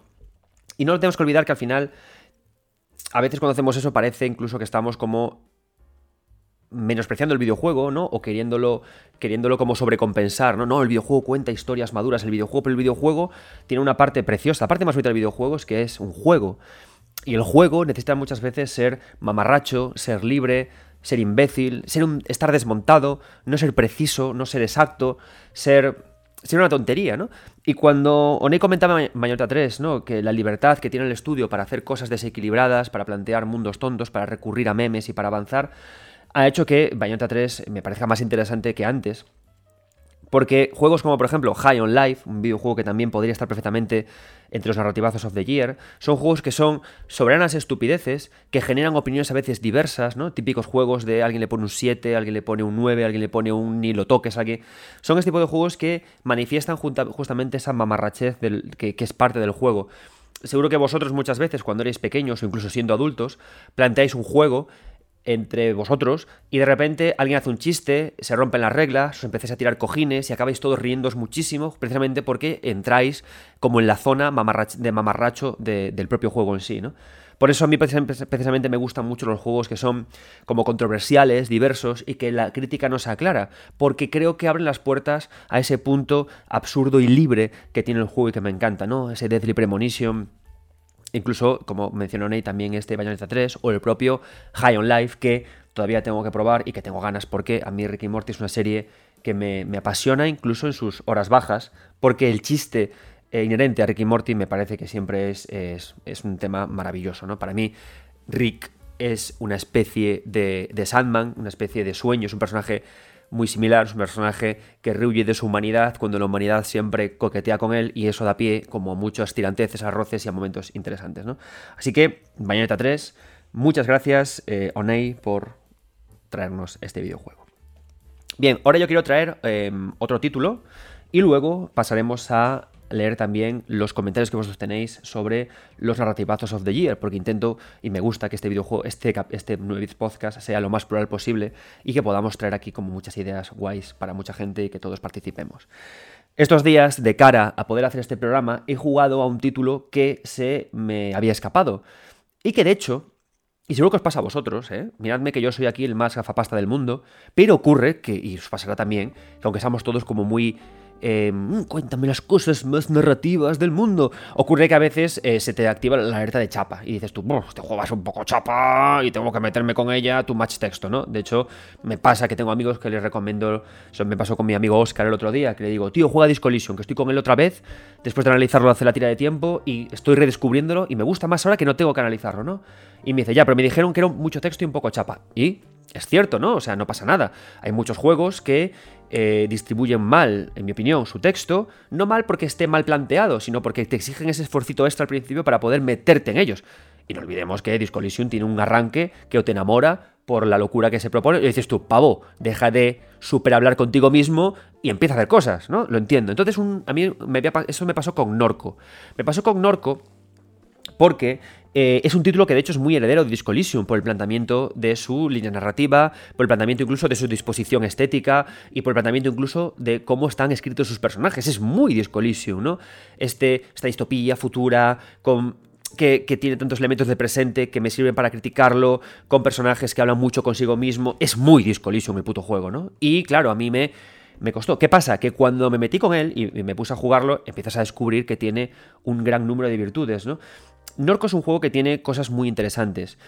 Para empezar, su escritura está muy bien planteada. Es una escritura que es más directa que Disco más a la cara, pero que eh, yo creo que muchas veces, a los, como escritores, a mí me pasa, yo cuando empezaba a escribir, en general, para medios y para libros y los libros, lo más fácil es hacer libros de 500 páginas, libros de, de, un millón de páginas. Lo difícil es limpiarlo todo hasta que te quede un brillante libro de un manuscrito de 80 páginas. O sea, es complicado eh, eh, limpiar. Y Norco limpia muy bien sus textos para ofrecer una gran lectura directa, clara, combinada y que funciona muy bien. ¿no? Además, Norco hace una cosa muy bien y es que juega mucho con, el misterio de lo que ocurre en ese mundo y eso lo ampara muy bien en el Pixel. Creo que este año se están haciendo cosas fabulosas para el Pixel. Creo que 2022 y 2023 y ya 2021 están siendo una época que el pixel está siendo reivindicado no como necesidad, sino como medio artístico, ¿no? Y Norco es un videojuego que funciona muy bien en ese, sentido. Este interesante Norco como te plantea, te dibuja una ciudad triste y apagada y misteriosa a través de un pixel, de un muy, muy bocetado, o te plantea personajes muy, muy detallados, justamente eh, que, que, se te plantan en la cara con estos píxeles, con, este, con esto grotesco del pixel que también tenía Hotline Miami, ¿no? Norco es una historia eh, muy, muy común, ¿no? Eh, chica vuelve a su pueblo después de una serie de cosas y al llegar tiene un desencuentro con su madre que le lleva a buscar el pasado de esta, que le lleva a conectar con su hermano y eso al final acaba conduciendo a descubrir qué ocurre en su mundo en la ciudad y finalmente es un viaje hacia el interior de uno mismo eh, narrado todo el tiempo a golpe de conversaciones y a golpe de explorar imágenes con point and click, ¿no? Hay una cosa también que me gusta a nivel narrativo y es una cosa que que, en general me mola, en las porque este juego es muy aventura gráfica, pero aventura gráfica más bien tipo Mist, más bien tipo de, no de navegar una escena, sino de navegar una imagen, una foto y, clicar, ¿no?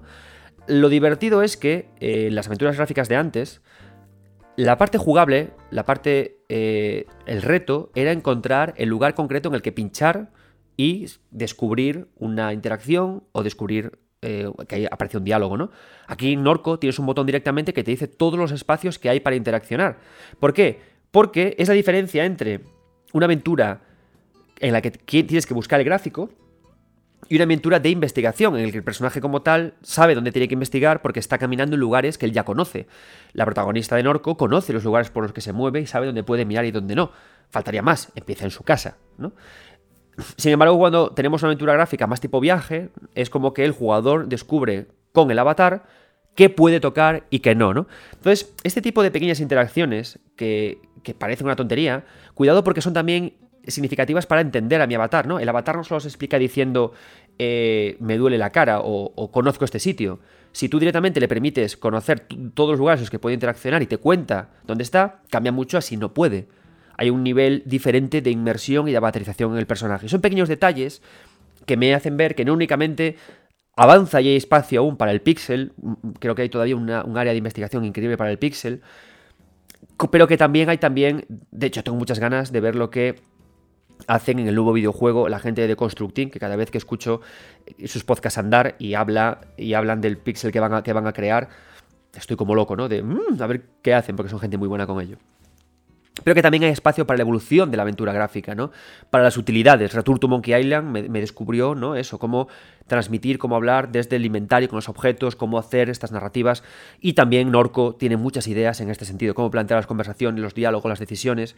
Y también algo que coge y que recoge de Disco Elysium, ¿no? Cómo cada decisión que tomamos, cada camino que seguimos, al final podemos pausar el juego y, y hablar con nosotros mismos y crear un mapa mental eh, de, decisiones, ¿no? En Discolisium, a medida que nos, tiran ideas a la cara, podemos elegir reflexionar sobre ellas y yo construyo el personaje de quien somos. Y en Norco lo que hacemos es que generamos una serie de ramificaciones de puntos en común entre personajes y cómo les afectan a nosotros, ¿no?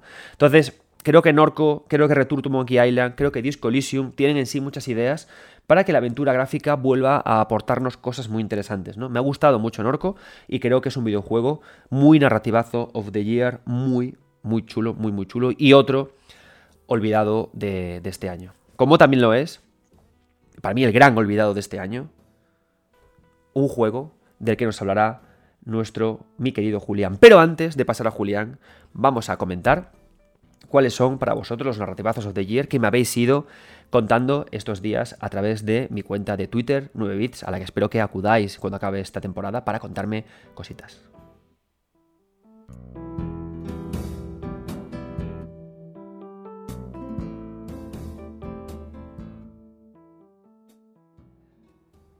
Bien, seguimos en este programa de los narrativazos of the year y ahora vamos a comentar algunos de los, de los notis, de los narrativazos que me habéis dejado eh, en Twitter. Empiezo con Jordi de Paco, que por supuesto tenéis que escuchar su podcast Andar. Jordi de Paco dice, Signalis es descomunal a nivel de world building y de narrativa ambiental. Hablaremos de Signalis, por supuesto. Y luego menciona un juego que, em, que yo todavía no he podido probar, la verdad, pero que tengo que mencionarlo aquí porque es un juego que ya me ha hablado mucha gente de ella. Creo que además aporta mucho en esto que hablábamos, ¿no? De la, aventura gráfica. Haremos también un, especial de aventura gráfica de cómo está creciendo a día de hoy en la, temporada 3. Mola porque ya está haciendo muchas ideas. Hice Jordi de Paco sobre este juego, que quiero que le echéis un vistazo porque tiene aparte opiniones muy positivas. The Curse of the Golden eh, Idol. Que creo que no se llama The Curse que tiene otra palabra, pero si buscáis eh, Golden Idol en Steam lo, vais a encontrar, ¿no? Y dice, eh, tiene una estructura narrativa fascinante, sin diálogos ni narración clásica, y es increíble cómo te hace clic la historia en la cabeza. Así que a tope con este videojuego. Otro que, que menciona Jordi de Paco también dice eh, dice, habla de Ciudadano Dormilón, de Citizen Sleeper, que dice que es una joya a nivel de escritura, visión de mundo y visión narrativo. Dificilísimo elegir este año. Yo he de decir, mi querido Jordi, que cuando me pusiste esto se me arrugó un poco el corazón, porque yo sé que yo soy fan de vuestro trabajo, porque yo empecé a jugar a Citizen Sleeper y me costó un montón entrar. Lo tengo ahí todavía para que me acabe de funcionar, pero no me acaba de funcionar, pero sé que tú eres un gran fan, así que he tenido que traer esto para que también eh, lo, podamos traer. Ah, y otra cosa, sigo leyendo la cadena de, de, tweets con Jordi y me pone que es The Case of the Golden Idol. Así que, Signalis y The Case of the Golden Idol, comentados por Jordi. Breathing Wild me dice, como sé que hablarás del Den Ring, el otro que no puede faltar es Immortality de Sam Barlow, que me pareció magistral en cómo añade el componente interactivo sus imágenes grabadas. Ya mencioné a Immortality y estoy muy de acuerdo con Breathing Wild. Mm, Immortal hace muy buen trabajo, creo que redondea muy bien las ideas de Barlow y que ahora eh, creo que es digno pedirle ya muchas más cosas, ¿no? Que podamos seguir con ello y que Barlow proponga algo más que imágenes en las que poder experimentar, o igual, vete a saber, igual todavía tiene ideas ahí. David Link, 27, David, me dice, de nuevo, Signalis, sin duda, junto al del Ring, eh, lo que más me ha gustado este año, me encanta el lore y todo lo que se hace eh, en este juego, la radio, los puzzles y la obsesión con el 6 ese no final y los finales. Adrián Bonet eh, barre para casa y habla de eh, Tape Unveil de Memories, un gran trabajo de los amigos de Black Chili Goat y encima ambientado en Galicia, en Vigo, si no me equivoco. Os recomiendo mucho el primer capítulo de, de esta temporada de Tape porque lo comento, a mí también me gustó mucho es un videojuego, por supuesto, profundamente, eh, profundamente independiente, pero es cierto que tiene ideas muy chulas. De hecho, yo hace poco ahora he hecho un artículo para 3D Juegos en el que hablo de cosas que a mí me faltan en el terror. Y a mí me gusta mucho una cosa que hace Tape, que es deformar escenarios para poder reflejar también la deformación de la mente de la personaje y de lo que está ocurriendo. ¿no? Así que Tape, un de Memories, título también estupendo para Narrative of the Year. José Jinsei dice, para mí, A Plague Tale Requiem. No sé si es porque lo tuve que terminar en tres días, pero aún llevando el peso de las segundas partes, sabe llevarte de la mano por su historia con personajes que siempre recordarás y que no se ha llevado nada este año el pobrecito. Yo con, la, saga de A Plague Tale eh, no me he puesto con ella todavía porque eh, la vida TM y otras cosas, pero sí que es cierto que hay mucha gente que lo pone bien, así que José, gracias por tu aportación. Cucardo, Cookie, nuestro eh, conductor de trenes más especial, habla de Pentiment, que se lo acabó en tres días con el ansia enfermiza. Nerico dice, sé que estoy sola en esta montaña, pero el Beacon Pines tiene un no sé qué, qué sé yo, y es solo narrativa. Beacon Pines, otro título súper interesante. Esfera habla también de Immortality. Dice, no daba un duro por Netflix y su apuesta por el videojuego, porque recordad que Immortality lo podéis jugar tanto en Game Pass como en Netflix. Y ha sido una de sus sorpresas del año. NFR84 habla del Den Ring, del que hablaremos, por supuesto. Y eh, The Hexabot termina esta cadena de tweets con algo muy interesante que dice, estos son los premios que necesitamos. Así que eh, ya veis que esto nos ha servido también, este, este, camino, para poder señalar juegos importantes para este año, como son The Case of the Golden Idol, Beacon Pines y también eh, Tape Unveil de Memories, unos juegos que son súper chulos, que de los que espero hablar más tarde que temprano, cuando vaya jugándolos, pero que acaban de redondear esta mención, estas recomendaciones para ti, amigo, que, amiga, que te encantan las narrativas en el videojuego y que te van a fascinar. Y ya que hablaba de Signalis, que apareció mencionado varias veces, pasamos a Julián Plaza. Julián, que sigue militando en Games Tribune, aunque se ha pasado al mundo del marketing, Cuéntanos cuál es tu narrativazo of the year, porque viene con un juego que ya os esperaréis cuál va a ser y también con un eh, bonus track. Adelante.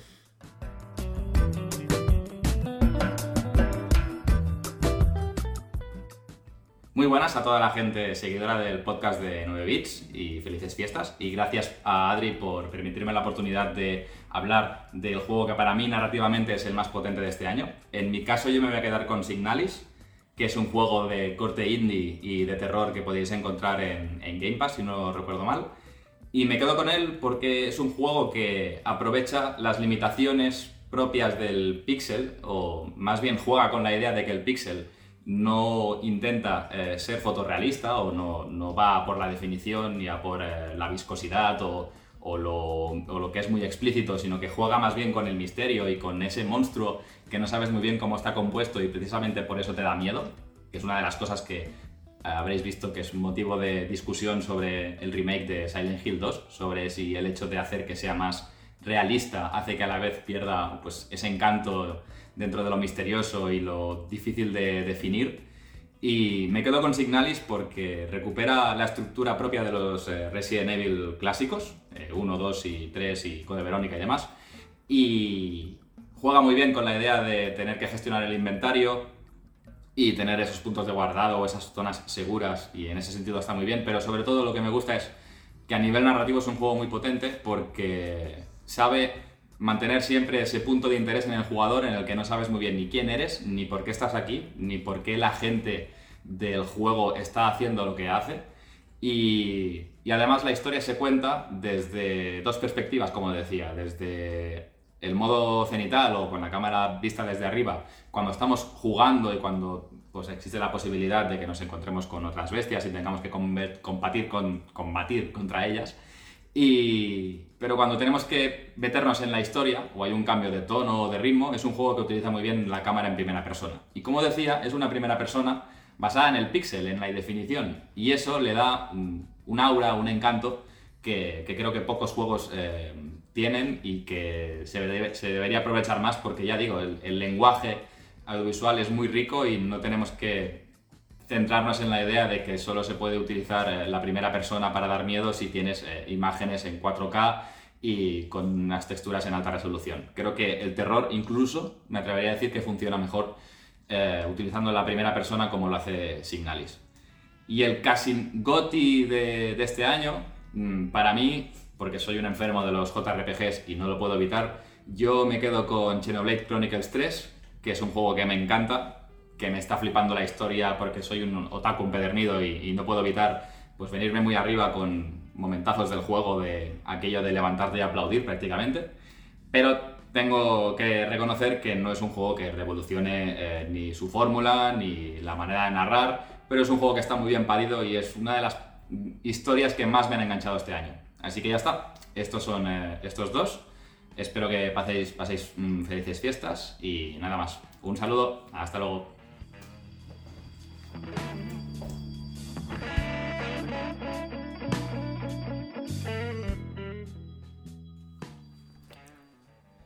Fuera máscaras, fuera caretas, tenéis que jugar todos, todas, todes a Signalis. Eh, aunque por supuesto no es mi narrativazo of the year, que creo que todos sabemos cuál es, es un videojuego que de, los que, que a mí más me ha sorprendido. Me parece un juego fascinante, es un título que como bien comenta Julián, tiene todas esas ideas interesantes de cómo cambiar de perspectiva de tercera a primera, tiene un uso del pixel fabuloso y además no únicamente del pixel, sino que también coge ideas de los gráficos de la primera PlayStation, los pixela, estos, estos cuerpos poligonales que se pueden mover, creando unas animaciones fabulosas y genera un fuerte componente de terror a través de la indeterminación. Plantea símbolos muy poderosos, ¿no? Cuando hablamos de narrativa es también muy interesante que analicemos los símbolos del autor. Cuando hablemos sobre del Den Ring mm, hablaremos más de ello, pero el número 6, los colores, el brutalismo, que también hablaba Álvaro, Álvaro Morten con Paula en su programa Checkpoint, ¿no? la idea del brutalismo, de cómo estas arquitecturas brutales, férreas, rígidas, gruesas, aparecen mostradas. Y Signalis es un juego que es fascinante, ¿no? Ya en y, por supuesto a nivel narrativo, pero también a nivel jugable, ¿no? A nivel narrativo también está bien, muy bien planteado, ya no únicamente lo que aporta el propio videojuego, el cambio entre tercera y primera, la idea del 6, el no final, sino también cómo recoge con mucha humildad ideas de videojuegos clásicos, ¿no? Es un videojuego que combina muy bien Resident Evil con Silent Hill, Resident Evil por el avance de backtracking del mundo, Silent Hill por el planteamiento de sus PNJs muy mudos, muy concretos, muy misteriosos, por también cómo el juego lee tus acciones para entregarte un final y otro, y por la poca gana que tiene de contarte verdades y sí más de contarte misterios.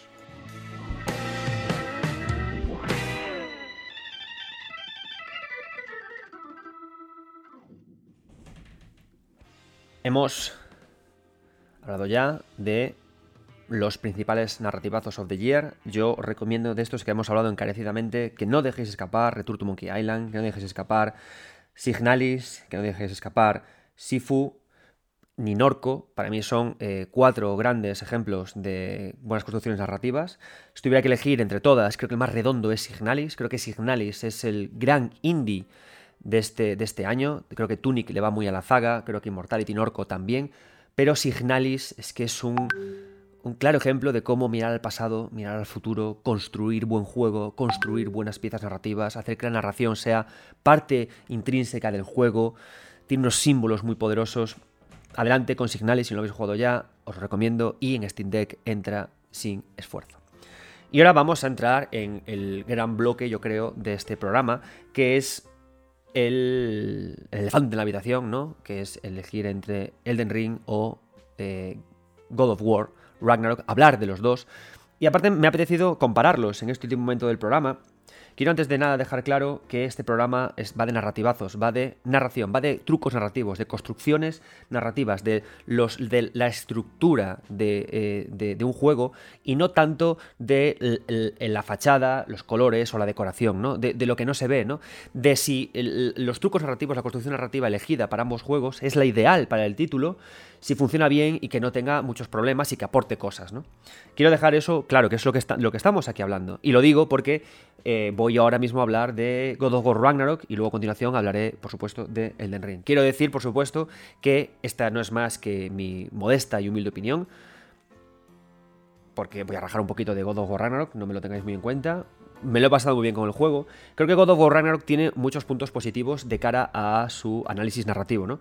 Creo que el más importante que tiene de todos es la, lo, responsable que es con su calidad técnica, ¿no? Es decir, por ejemplo, antes hablaba, yo hablaba mucho de que el pixel, ¿no? Está trabajándose muy bien, consigue graduar muy bien el tipo de información que queremos, consigue ser horrendo a veces, consigue ser eh, difuso a veces, consigue, o sea, Signalis es un título, Signalis y Norco son, por ejemplo, dos juegos que son fascinantes en este sentido, ¿no? De cómo la riqueza, eh, cómo, cómo, lo bien que se mezcla con la narrativa el pixel para conseguir emociones confusas, profundas, que me hagan pensar.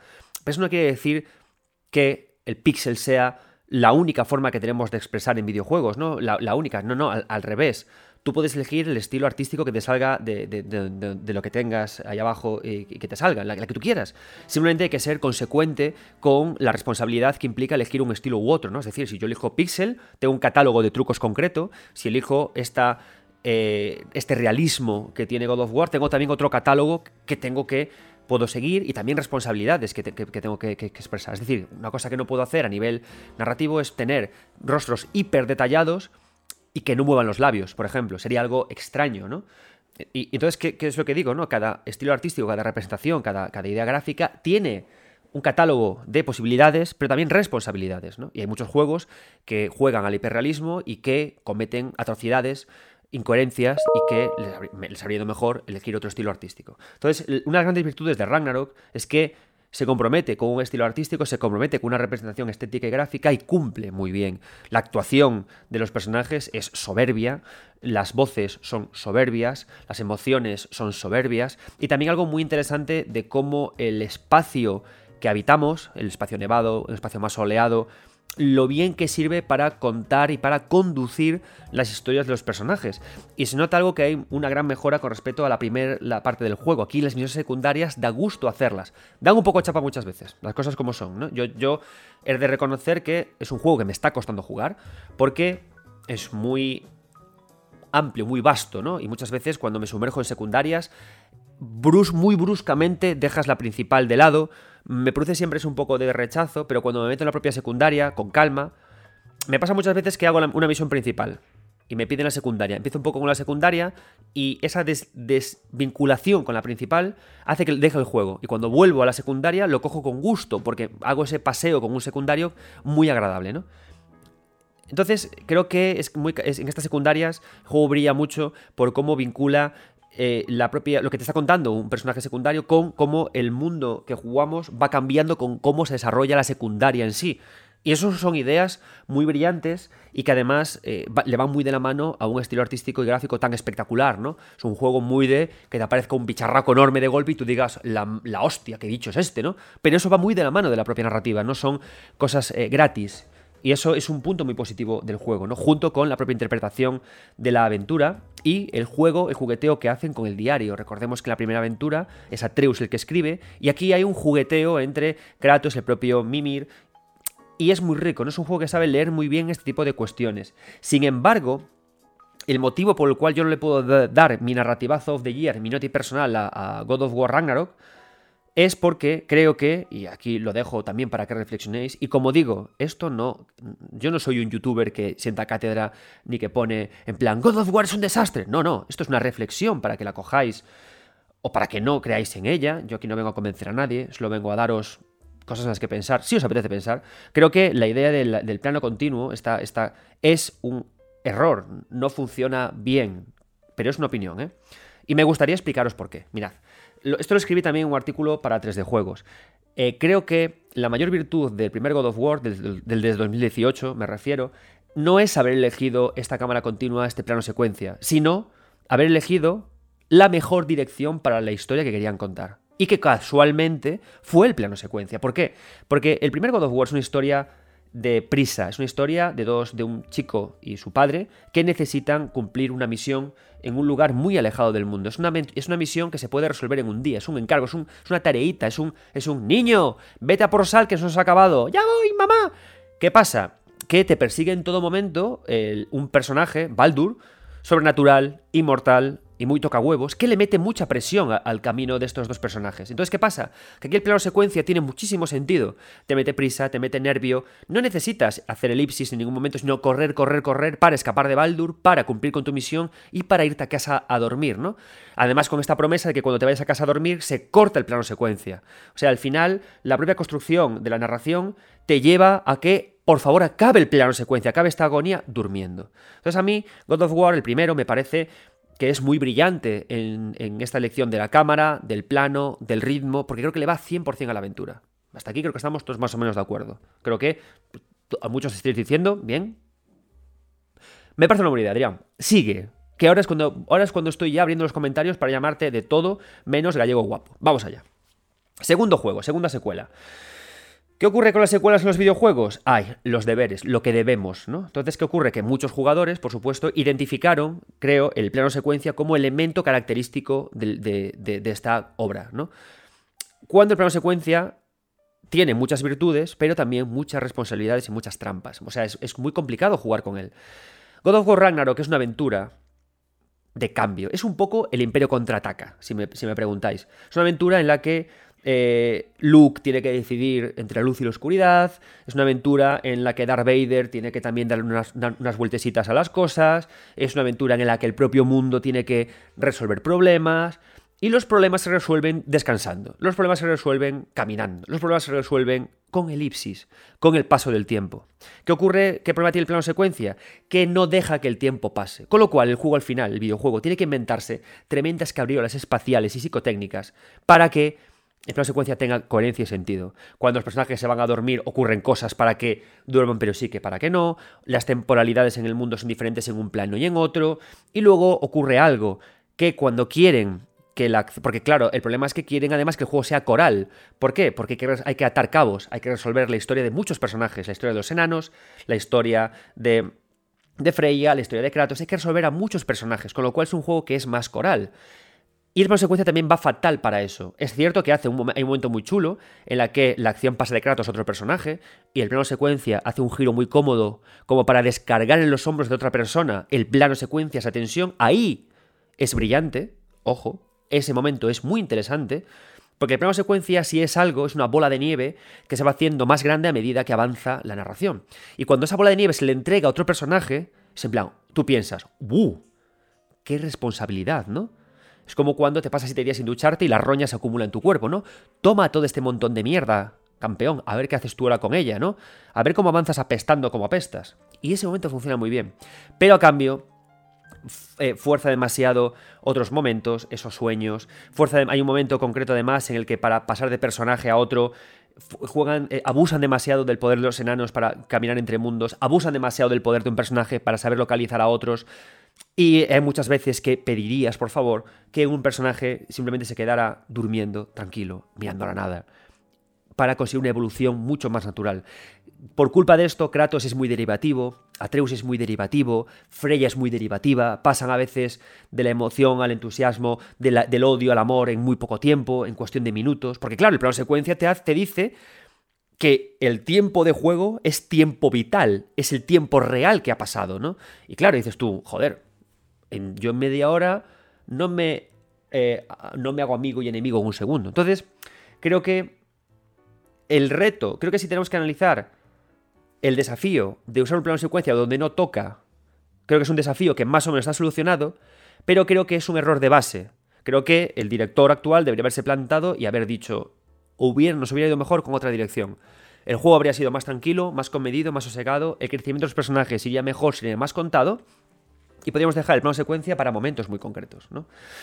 Entonces, eh, esto es por supuesto es una lectura muy personal, ¿no? Lo interesante de cuando analizamos narrativas y trucos es que nosotros los catalogamos, ¿no? De, God of War Ragnarok nos llevamos un gran catálogo de cosas a hacer.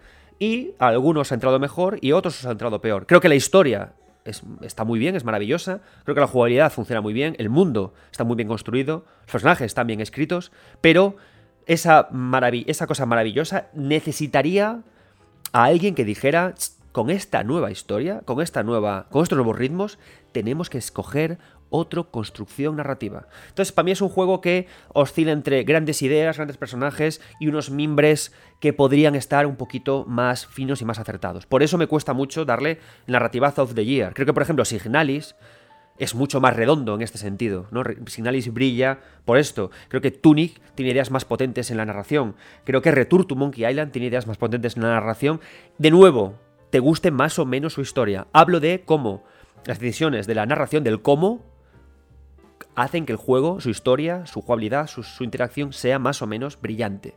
Y creo que en este sentido God of War Ragnarok le falta eso, ¿no? Y, me parece que a veces nos dejamos cegar por lo brillante de la historia, de los gráficos, de los personajes, y nos olvidamos de que tenemos que pedir también estas cosillas, ¿no? Y que a veces, cuando el videojuego se fija en el cine, hay que hacerlo con cuidado. Opinión, ¿eh? Insisto, estos son opinión es subjetiva, una crítica, y es normal que puede que no estéis de acuerdo y que penséis que, por supuesto, God of sí se merece el, noti y que, es lo, y que sea el vuestro, ¿vale? La idea es debatir, charlar y comentar las cosas con amor y cariño y sin odio, ¿vale? Hagamos que el videojuego sea un lugar maravilloso en el que poder opinar con humildad. Elden Ring. Porque Elden Ring sí que me parece que tiene una...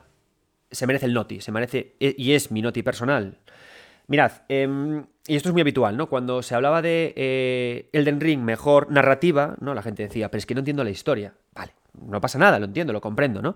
Y de hecho, la historia de Elden Ring como tal es un poco cachapumping, ¿no? La historia de Elden Ring como tal, la historia, eso que ocurre desde que llegamos al mundo hasta que nos vamos de él, es tan tonto como, niño, ¿qué? Mátate a tres, a tres tontos y vete a sentarte al trono, voy. Y llegas y se acabó, ¿no? ¿Qué ocurre?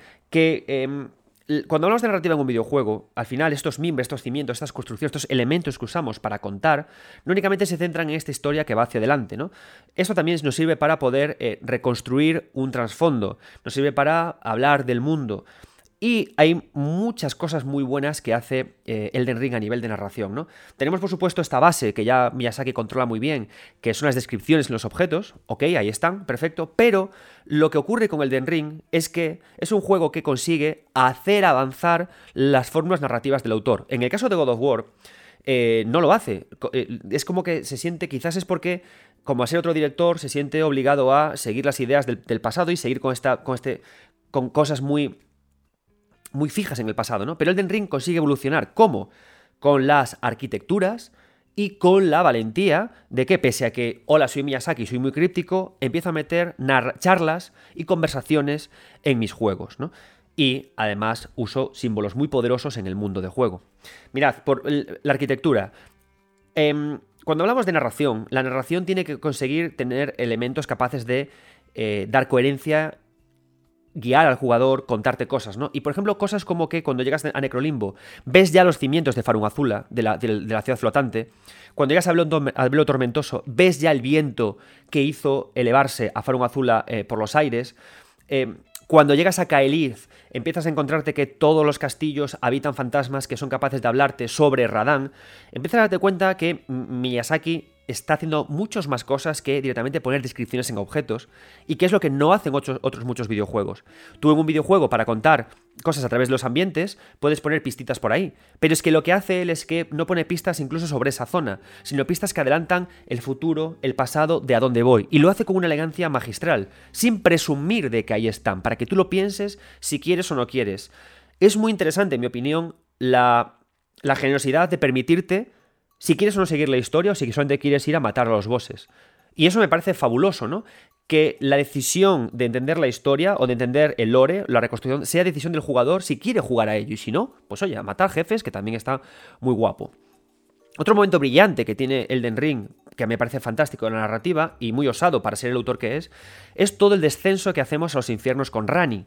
Cogemos a Rani, nos acompaña en la forma que tiene en ese momento y vamos haciendo una especie como de tour a las profundidades del mundo, mientras nos va contando todo el, o sea, la espina vertebral del lore del juego para que luego lo vayamos describiendo, ¿no? Y lo hace con una pena, con una tristeza y con una como sintiéndose maldita por todo lo que ha tenido que sacrificar para llegar hasta ahí, que es maravilloso, ¿no? Y además, cómo vamos sumergiéndonos poco a poco en el mundo, a qué lugares llegamos, a qué dioses nos encontramos, ¿no? Y esa conclusión final con ese jefe llegando luego a manos celes, encontrándonos a ella, dándole la mano, o sea, es un recorrido en el que aquí la narrativa me parece cómo se construye eso sobresaliente, ¿no? Lo que llegamos al final a sentir, porque al final creo que el fin último del cómo, además de por supuesto eh, vincular o, o, el qué, es llegar a sentir cosas profundas, ¿no? Creo que la gran gracia de los juegos de Miyazaki y el motivo real de ser críptico y trabajar así con sus narraciones es que lleguemos a sentir cosas y a sentirnos desamparados, porque cuando permitimos que el juego no lo cuente todo, es nuestro, nuestro cerebro el que aporta ideas, ¿no? Y eso al final nos hace sentir cosas. Muchas veces los seres humanos sentimos cosas antes de entender por qué las sentimos. Y eso es el momento en el cual, al cual nos quiere llevar Miyazaki, ¿no? Entonces a mí me parece que Elden Ring más allá de que sea un juego de mundo abierto, más allá de que haya vendido mucho, creo que hay muchas ideas que han hecho evolucionar muy bien al autor y que son también gracias a haber contado con Martin y por supuesto a Yui Tanimura, ese codirector en las sombras que yo tanto admiro y que tanto venero. Os recomiendo que escuchéis los dos podcasts de 9 bits dedicados a Elden Ring y que también busquéis el programa que hice... Eh, el jueves día 20 de diciembre con Nacho Moll en su podcast Hablemos de videojuegos, en el que también hemos hablado profundamente sobre el Den Ring para conocer más en profundidad el porqué de este maravilloso título. Y hasta aquí. Estas son mis recomendaciones narrativas de este año.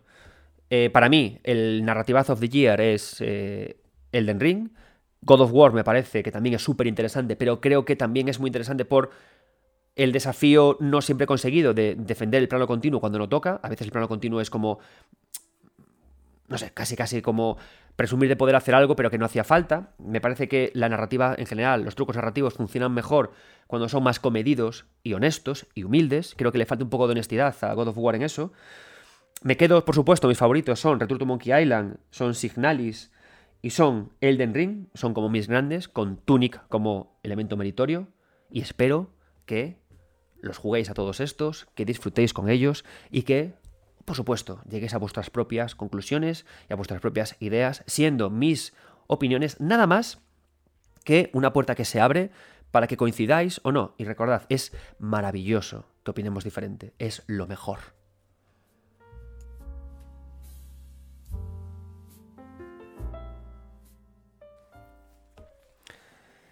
Y nada más.